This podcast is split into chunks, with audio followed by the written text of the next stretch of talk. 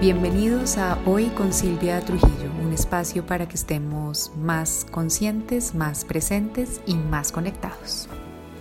Hola a todos, bienvenidos nuevamente a, este espacio. Hoy vengo con un tema eh, que está presente en la vida de eh, casi todos nosotros, me, animaría a decir casi que en todos. Eh, en mi caso siempre ha estado como muy presente ahí, latente y en mis propios procesos de transformación y en los procesos de transformación que acompaño constantemente aparece.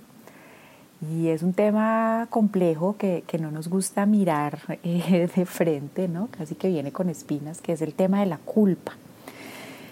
Y quiero hablar de la culpa como hablo de la mayoría de las cosas eh, eh, en este espacio, es tratando de aportar una nueva mirada y una nueva perspectiva para que nos acompañemos como a, entenderla y a alivianarla y a ver cuál es el rol que juega en nuestra vida, ¿no?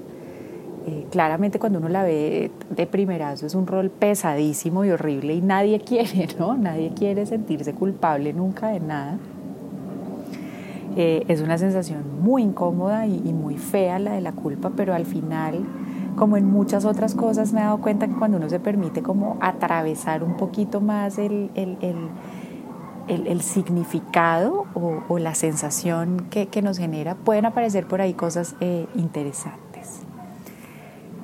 Es un tema que ha estado muy presente en mi vida y como les digo, en, en muchas de las personas con las que converso o convivo o, o interactúo, aparece de mil maneras y aparece eh, de maneras densas y pesadas y grandísimas, pero aparece también de maneras muy ligeras, por ponerles un nombre, eh, que al final terminan es alimentando esas otras pesadas y densas. Y les voy a dar ejemplos muy sencillos. Aparece, o en mi vida, eh, aparecía siempre la culpa de, si estoy en el lugar correcto y, y este el ejemplo que se me viene a la cabeza clarísimo es como mamá trabajadora, ¿no? Y creo que hay muchas mamás trabajadoras que pueden identificarse con esto y es, eh, se sentía uno culpable de, no estar con sus hijos 100% del tiempo eh, cuando está en la oficina, pero cuando está con los hijos uno se siente de pronto culpable de no estar dando el 100% en el trabajo. no sé, es, un juego de por todos lados pierdo, ¿no? Un poco el, el tema de la, de la, culpa y no, no nos dejamos ganar nunca. Y como les digo, aparecen en esas formas tan sutiles como de, en el caso de la maternidad, de si estoy o no le estoy dedicando tiempo o, lo estoy haciendo bien o no lo estoy haciendo bien, ¿no? O, o, si lo puedo regañar o lo traumatizo, ¿no? Es como, como una dualidad constante que al final lo que nos hace dudar es, ¿lo estoy haciendo bien? ¿no? Y, cada vez que nos, no creemos que estamos haciendo algo ni siquiera bien, es perfecto, o en mi caso entra así, entra la culpa. Eh, entonces les digo, esos son ejemplos como muy sutiles, pero que del día a día lo, lo terminan cargando mucho a uno, o por lo menos me pasaba a mí. Y sin duda hay ejemplos mucho, mucho más, más gruesos y más pesados cuando evidentemente eh, hemos atentado en contra de alguien de una u otra manera o alguien eh, nos ha atentado en contra nuestra de maneras muy, muy difíciles de, sanar y de digerir y, de aceptar. Entonces, eh, existen muchos espectros de culpa. Eh, aquí no voy a entrar a, catalogar unos de peores o de mejores, sino simplemente quiero reflexar, reflexionar perdón, con esa sensación que la culpa deja en nosotros y en nuestras vidas y cómo podemos empezar como a transformarla o a trascenderla. Punto de partida del episodio es que sin duda creo que reconocer y aprender de nuestros errores o que reconocer y aprender los errores de los demás respecto a nosotros es uno de los procesos más importantes y transformadores que podemos experimentar, ¿vale? Entonces aquí no voy a hablar de excusar nada, eh, lo quiero dejar claro. Creo que es eh, un punto esencial y necesario de cualquier proceso de transformación y de sanación es reconocer que hay algo que o hemos hecho mal nosotros o que alguien está haciendo mal.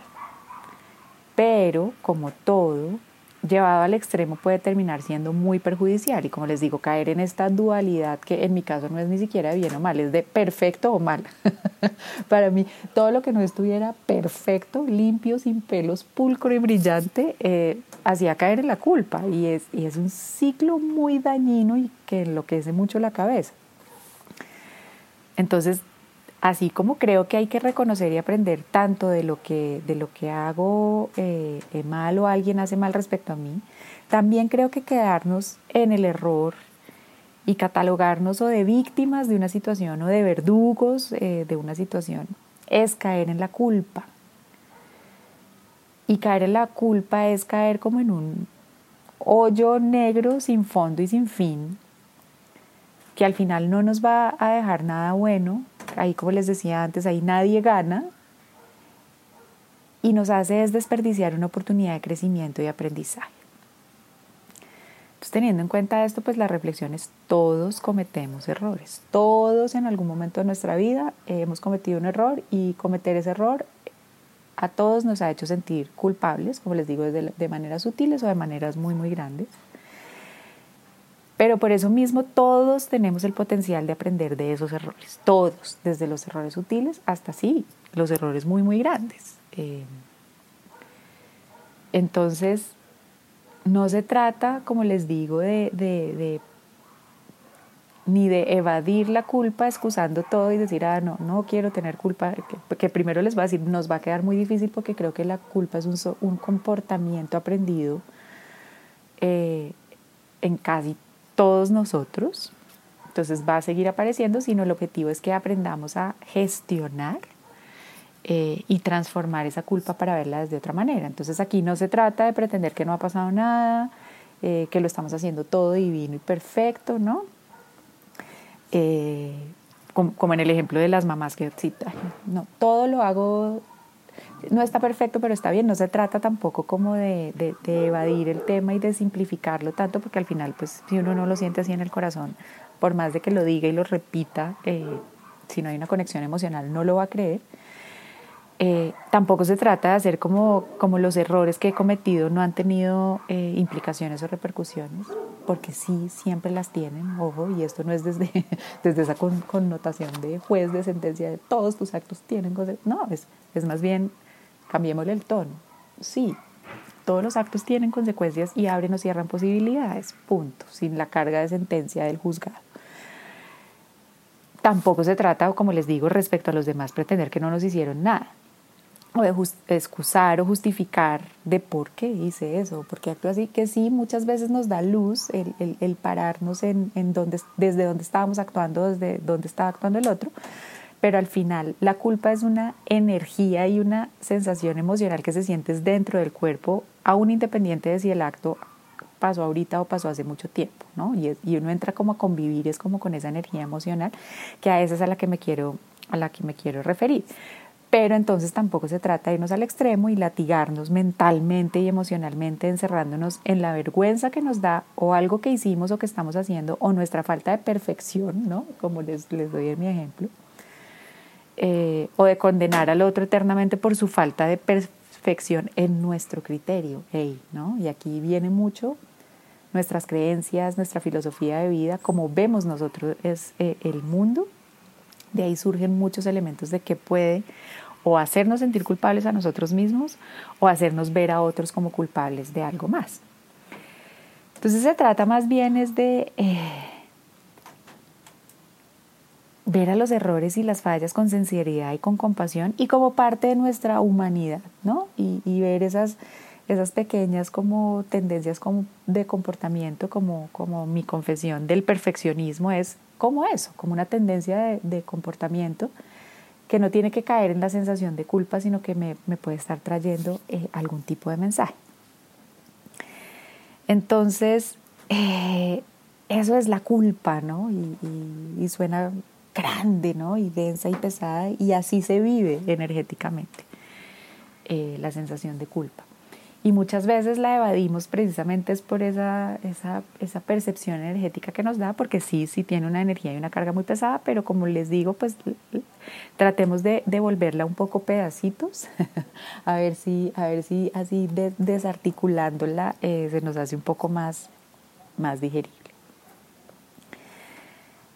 Entonces, quiero empezar contándoles cómo se manifiesta la culpa, ¿no? Cómo, cómo se vive esa energía de la culpa en, nosotros. Y, les estoy poniendo ese ejemplo muy sutil mío del tema de, la, del rol de mamá profesional o trabajadora o no sé cómo decir, o mamá con vida propia al final, porque es que al final es eso, ¿no? Antes de ser mamá, pues he entendido que soy persona, ¿no? Y una persona con necesidades, pero a veces eso genera muchas culpas, ¿no? Si uno se da tiempo para uno, o si está trabajando, o en fin, o no sé, si no está y no puede estar 100%, empieza a generarse esa culpa. Entonces, con ese ejemplo les voy a ayudar a, a, a ver cómo se manifiesta la, la culpa y se manifiesta con unos diálogos internos muy, muy pesados que terminan por volvernos a nosotros mismos en nuestro peor enemigo, cuando es una culpa referente a un comportamiento nuestro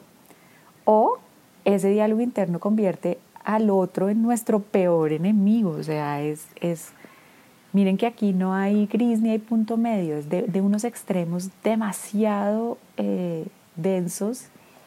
Entonces, en el caso mío, como les digo, cuando arranca ese diálogo interno, miren que es un cuestionamiento de lo estaré haciendo bien, eh, ¿no? ¿Será que tengo que estar más tiempo o por el contrario, tengo que estar menos tiempo? Y miren que casi que todos los comportamientos y lo que le pasa a nuestros hijos, en el caso del ejemplo que estoy poniendo mío de mamá trabajadora, termina dependiendo de una culpa en nosotros, ¿no? Y así juzgamos a los demás y a, a los a la demás gente. He oído muchas frases y creo que hasta las he dicho, en que uno ve a un niño y uno dice, ah, esos son los papás, o eso es falta de papás, o eso es falta de mamá, y, y, sí, puede que en muchos casos sí, hey, pero la carga de culpa que nos terminamos dando a nosotros mismos cuando algo de nuestros hijos no sale como espera la sociedad, que, que nunca debería ser así al final, porque cada uno de nosotros es un alma única que viene a hacer sus cosas, termina en un diálogo de culpa interno entonces, eh, como les digo, yo eh, en mi caso me acuerdo mucho, sobre todo cuando eh, en épocas antiguas de la humanidad uno tenía como que trabajar tanto y, no estar tan presente físicamente en la casa. Esa culpa de, tuve que salir temprano y, y, ¿saben? Y dejé a mi hija encargada de X y será que sí, será que no. Entonces es un diálogo muy negativo que todo el tiempo me está cuestionando y todo el tiempo me está haciendo dudar de mí mismo. Esto es mi ejemplo.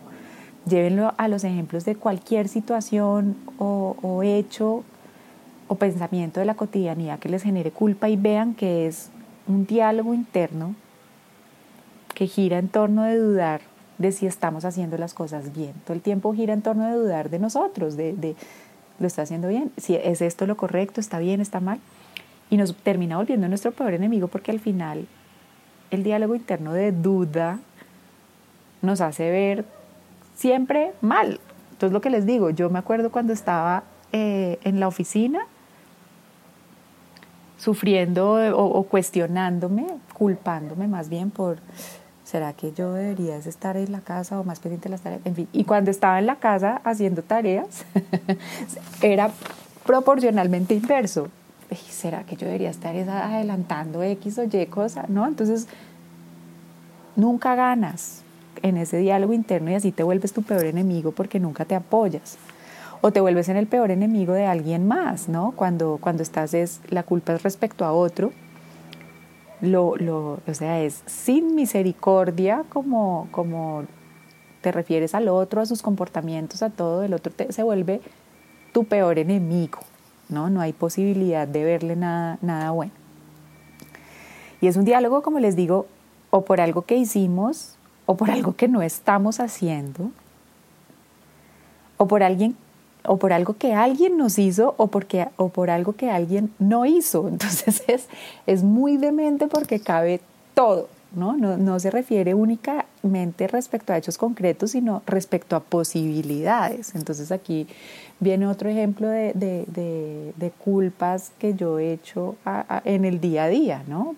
Eh, como, no sé, X persona no, no sé, en mi casa voy a poner un ejemplo, eh, ¿por qué no recoge las cosas, no? Alguien, o ¿por qué deja esto así? O por qué no me dijo hoy qué, o por qué no tuvo en cuenta qué. Entonces miren que son o hechos reales, el, desorden, estoy poniendo un ejemplo, o el, o el no, o, o, lo que imaginamos que debería ser, es que hoy no me preguntaron cómo estaba. Y empieza desde esa chispita tan chiquita, un diálogo interno súper negativo que termina siendo culpable al otro. Y miren que si uno deja soltar la lengua ahí de esa culpa, termina volviendo al otro, pues eh, la peor señora del mundo. Se me ocurre, ejemplo, les recomiendo ese cuento, un cuento hermoso que le regaló mi hermana a, a, a, mi hija mayor y ahora lo estoy leyendo con mi hija menor y literal, se vuelve la peor persona del mundo. El otro, por algo que hizo o porque nosotros creímos que debió haber hecho diferente.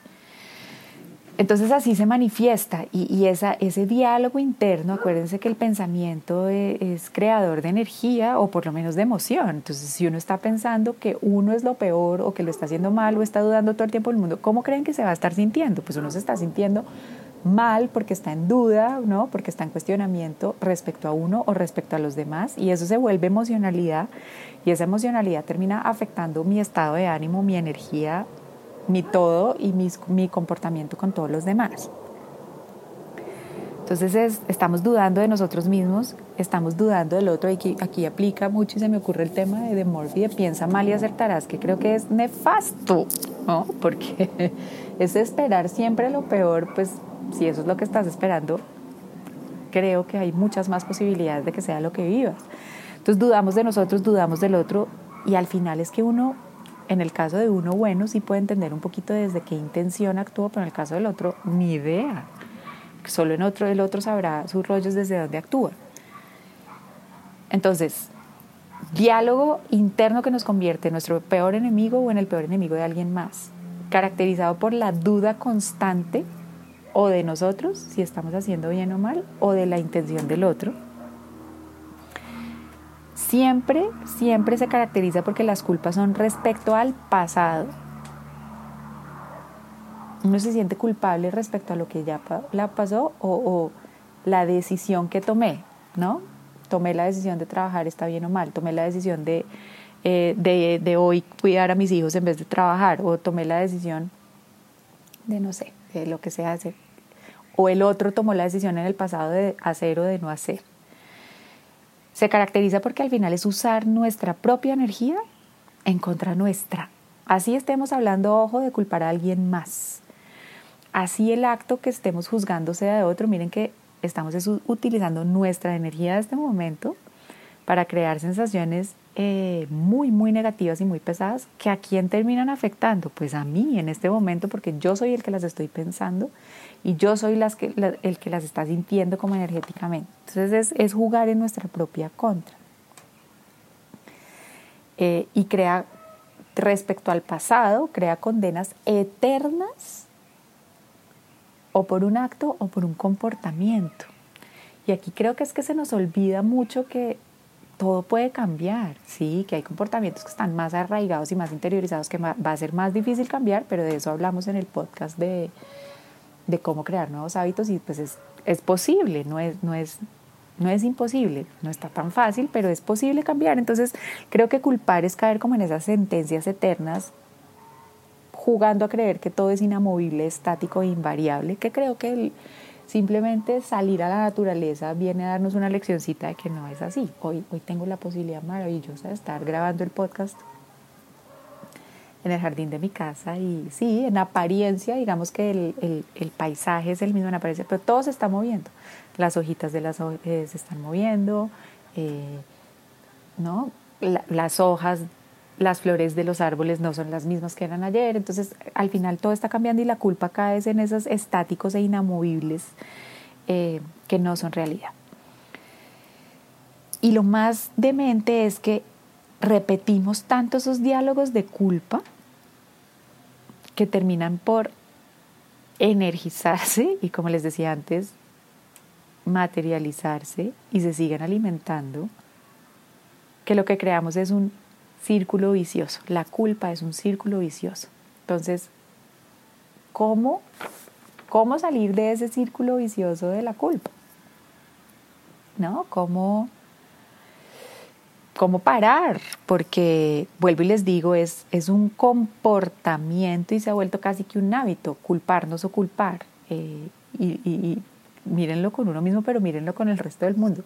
Siempre uno cree que alguien tiene la culpa de algo, ¿no? O, sea, llegué tarde, mi culpa o culpa del otro o culpa del tráfico, bueno, no sé cómo se vendía, pero siempre es culpa de alguien o del gobierno o de Dios o no sé, o no sé, de, siempre encontramos enemigos facilísimo y, con enemigos digo, siempre encontramos que alguien tiene la culpa de algo, ¿no? Eh, entonces, ¿cómo salimos de ese círculo? Porque se volvió un comportamiento acostumbrado. Nos acostumbramos a echar la culpa o a nosotros, echándonos una carga muy pesada, o a los demás, creando historias de enemigos y buscando excusarnos. Entonces, ¿cómo empezamos a salir de ese ciclo o círculo vicioso eh, de la culpa. Lo primero es viniendo al momento presente. Les decía ahorita, eh, la culpa siempre es respecto a algo como una decisión pasada, así el pasado sean microsegundos, así, ¿saben? O sea, el pasado no tiene que ser hace 20 años, lo dice, el pasado puede ser, hoy tomé la decisión, estoy poniendo el ejemplo con, de, conmigo, hoy tomé la decisión de parar de trabajar a las 2 de la tarde para estar con mis niñas. La tomé en la anterior. Son las dos y media y uno empieza, uy, pucha, mucha irresponsable, mucha, ¿vale? Entonces puede ser del mismo día, microsegundos, pero respecto al pasado. Entonces, el primer paso para salir del, del, ciclo de la culpa es venir al presente. Es decir, en ese ejemplo que les estoy poniendo, a las 2 y 35, cuando empieza a aparecer la culpita de, oye, ¿por qué no estás trabajando y no estás siendo productiva y no estás no sé qué y estás aquí con tus días? Es volver al presente y decir, hey, ¿en qué, en qué estoy en este momento? Y hay muchas fórmulas de volver al presente. Creo que este ejercicio ya se los he compartido muchas veces, el del 5, 4, 3, 2, 1. A mí me funciona fantástico, que es cinco cosas que esté viendo en este momento, cuatro cosas que pueda oír en este momento, tres cosas que pueda tocar en este momento, dos cosas que pueda oler en este momento y una cosa que pueda saborear en este momento. Eso es una forma de traer mi atención al momento presente. Ya después de estar en el momento presente digo, estoy feliz en un espacio de disfrute con mis hijas porque tomé la decisión de compartir con ellas. Entonces miren que ahí ya le corté el diálogo necio a la culpa volviendo al presente. Eso es una forma. Y hey, no va a ser de una única vez en la vida. Nos va a tocar muchas veces cortarle el diálogo a la culpa. Muchas veces. Eh, una forma de un ejercicio de tapping que aprendí de cortar esos diálogos es esos diálogos y esos pensamientos nuestros, así como son energía, son eh, formaciones neuronales en, en, nuestro cerebro, que también lo hablamos mucho en los podcasts anteriores de hábitos y de cómo plantear propósitos. Y en tapping me enseñaron un, ejercicio que es muy simple y que uno se ve hasta chistoso al principio, pero que al final, como lo entiendo yo, tiene sentido y es parar la, el, el, ese guion de pensamientos y es, se da uno con, con eh, el dedo corazón y anular de una de sus manos, suave, dos golpecitos en el entrecejo, tin, tin. Y eso lo que hace es como dispersar a las neuronas, entonces las hace parar de, parar de ir en el ritmo en el que van. El ejemplo como visual que les, que les propongo cuando enseño esto es, cuando han visto ustedes, que es un poco cruel hacerlo, by the way, pero pues ese es el ejemplo visual, no para que vayan y lo hagan. Cuando hay un acuario y, hay pescaditos ahí flotando tranquilos y uno llega y le pega ta, ta, al acuario, ellos reciben que dos y los pescados quedan como asustados. En mi ejemplo, los pescados son sus neuronitas. Suena un poco cruel, pero funciona para que dejen de pensar así las neuronitas. Entonces, eso es otra forma de cortar ese patrón de pensamiento volviendo al presente. ¿Por qué hay que volver al presente? Pues porque al final, miren que la culpa, por eso es que lo lleva uno a ese hoyo negro. Pues no es justo juzgar el pasado y no es justo ni siquiera los juzgados reales del mundo de hoy. Miren, no hay ningún juzgado y hasta a los peores criminales de guerra les dicen que tienen derecho a qué? A un juicio justo. Entonces, si los peores criminales de guerra tienen un derecho a un juicio justo, uno, ¿por qué no? ¿Y qué es un juicio justo? Pues que uno no puede juzgar a alguien por lo que hizo antes con la información que tiene en este momento.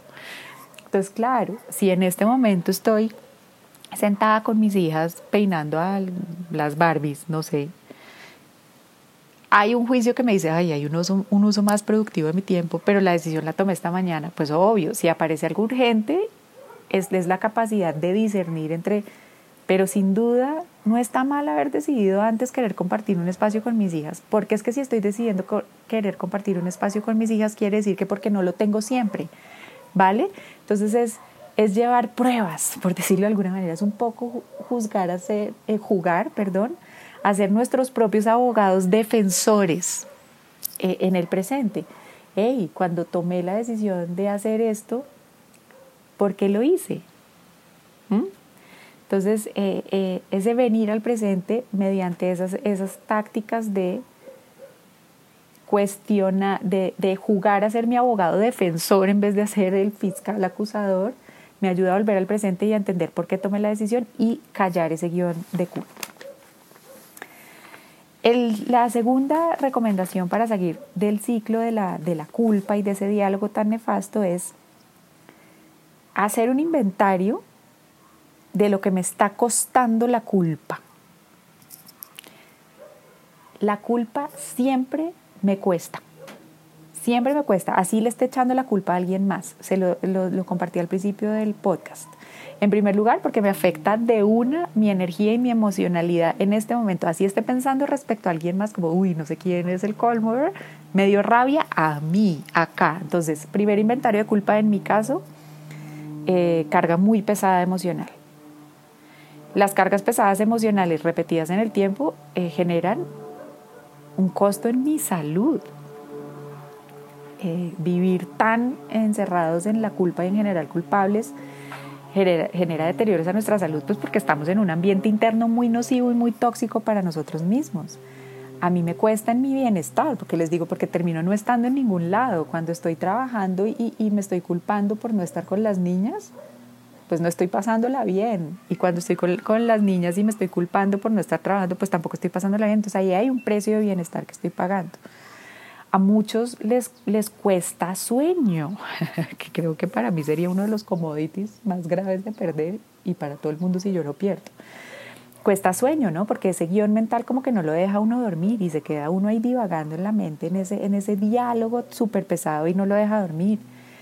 Eh, tiene un costo en nuestras relaciones, o en nuestra relación con nosotros mismos o en relación con los demás. Eh, como les dije yo ahorita, para mí tiene un costo muy evidente en mi genio,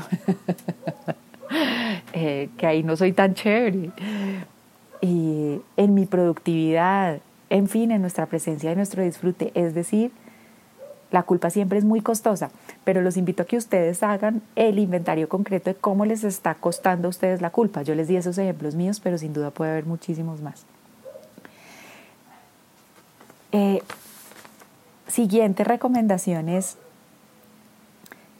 no ponerle culpa a la culpa, que en ese empecé a caer yo, ¿no? Entonces cuando uno ya sabe que la culpa no lleva a ningún lado y que tiene un costo muy grande en el bienestar de uno, entonces uno empieza a sentirse culpable por sentirse culpable, ¿saben? Entonces crear la doble carga, entonces no, cuando digo como, ah, me estoy sintiendo culpable otra vez, es el colmo, ¿no? Es pasar a, hey, me estoy sintiendo culpable otra vez.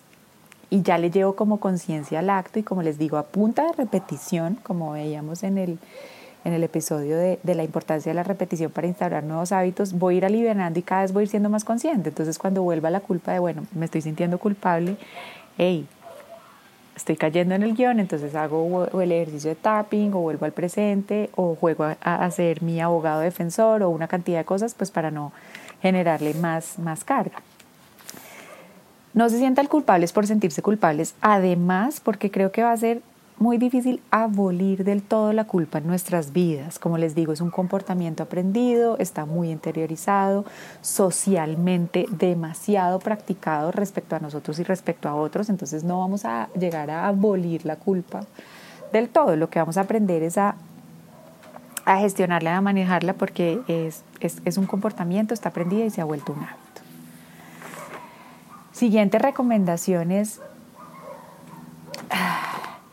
es empezar a aprender a ver nuestros errores y nuestras fallas. Es más con una mirada de sinceridad y de compasión y como les digo es retomar nuestra humanidad. Esa podría ser la, es acordarme que soy humano.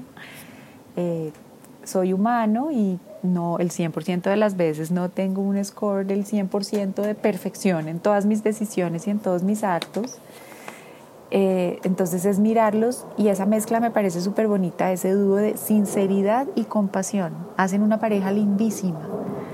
Eh, a veces yo sobre todo tiendo a irme muy a la, sinceridad dura, pero creo que aquí este opuesto es un binomio súper lindo. Uno puede ser sincero con mucha compasión y eso es lo que invito a mirar con la culpa. Entonces, ¿qué quiere decir esto? Sí, eh, sí, no, no soy perfecta mamá. Sinceridad, con compasión. ¿Cómo creo que lo puedo hacer mejor? ¿Cómo me puedo aliviar? Compasión. Respecto al otro, sinceridad, sí, se portó pésimo o sí, dentro de mi escala de valores y de comportamientos, eso que esa persona hace no está ok, sinceridad, pero con compasión, no es ya lo anulo y lo vuelvo mi peor enemigo de la vida, sino con compasión es ok. ¿Qué alternativas tengo respecto a este comportamiento? ¿Vale?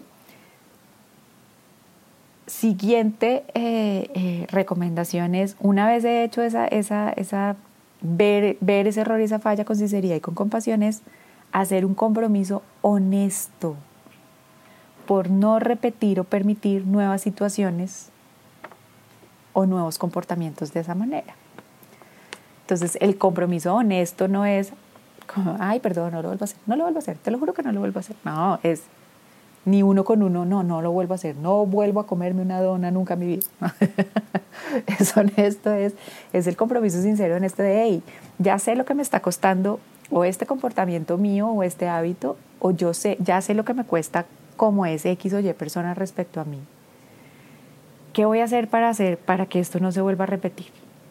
Y honestamente es de, también de pasitos a pasitos, es empezar a generar pequeños cambios que me ayuden a salir del ciclo que culpa. Y así cuando la vuelva medio a embarrar, por ponerlo de alguna manera, no es darme el látigo otra vez igual, sino hey, volví a caer o, volví a recaer, pero miren que esta vez ya fue diferente esto porque yo ya actué diferente y les juro, siempre que uno lleva un poquito de conciencia, las cosas cambian. Así como cuando uno está en un cuarto oscuro, simplemente prender un fósforo lleva luz esa gotica de conciencia ya hace que las cosas sean diferentes y nos ayude a no caer en los mismos comportamientos como otra vez yo en lo de siempre. ¿vale? Eh, entonces, finalmente, es también aprender de lo sucedido con la culpa y seguir adelante más livianos y mejores. Y esto viene con, la última recomendación y es identificar el mensaje que nos está trayendo la culpa, porque lo que empecé a darme cuenta yo es que sentir culpa al final lo que nos demuestra es que hay algo que queremos cambiar o que queremos hacer diferente nosotros o respecto a otros. Entonces siempre trae un mensaje. En el ejemplo que les he puesto yo del trabajo, el mensaje que me traía era, yo quiero un cambio de ritmo de vida, ¿no? Y, quiero un cambio en donde yo pueda hacer todos los roles que quiero ser, el rol de mamá y el rol de trabajadora, y quiero permitirme interiorizar ese cambio en los dos. Entonces el mensaje que me traía es este ritmo de vida o lo que estás pensando, que es ser mamá y que es trabajar, están yendo en contra de lo que estás queriendo hacer. Entonces traía un mensaje poderosísimo. Y así es como creo que las culpas se pueden volver unas señales de quiénes queremos ser en adelante o de cómo queremos empezar a vivir. Y en ese momento la culpa se transforma y se vuelve un aliado poderosísimo de nuestra transformación. Espero que les aporte este episodio y como les digo, busquen esos casitos de culpa desde sutiles hasta grandes y traten de aplicar estos entenderla como les estoy compartiendo y aplicar estos pasitos para salir del círculo vicioso, a ver si a ustedes también les dejo un mensaje poderoso de cómo transformar sus vidas. Les dejo un abrazo gigante. Me encantará que pasen a saludarme en redes, que me manden mensajitos y que me cuenten si logran transformar eh, esta percepción de la culpa. Me encantará saber de ustedes. Para mí, como siempre, una delicia eh, conectarme este ratico a compartir. Y nos oímos en el próximo.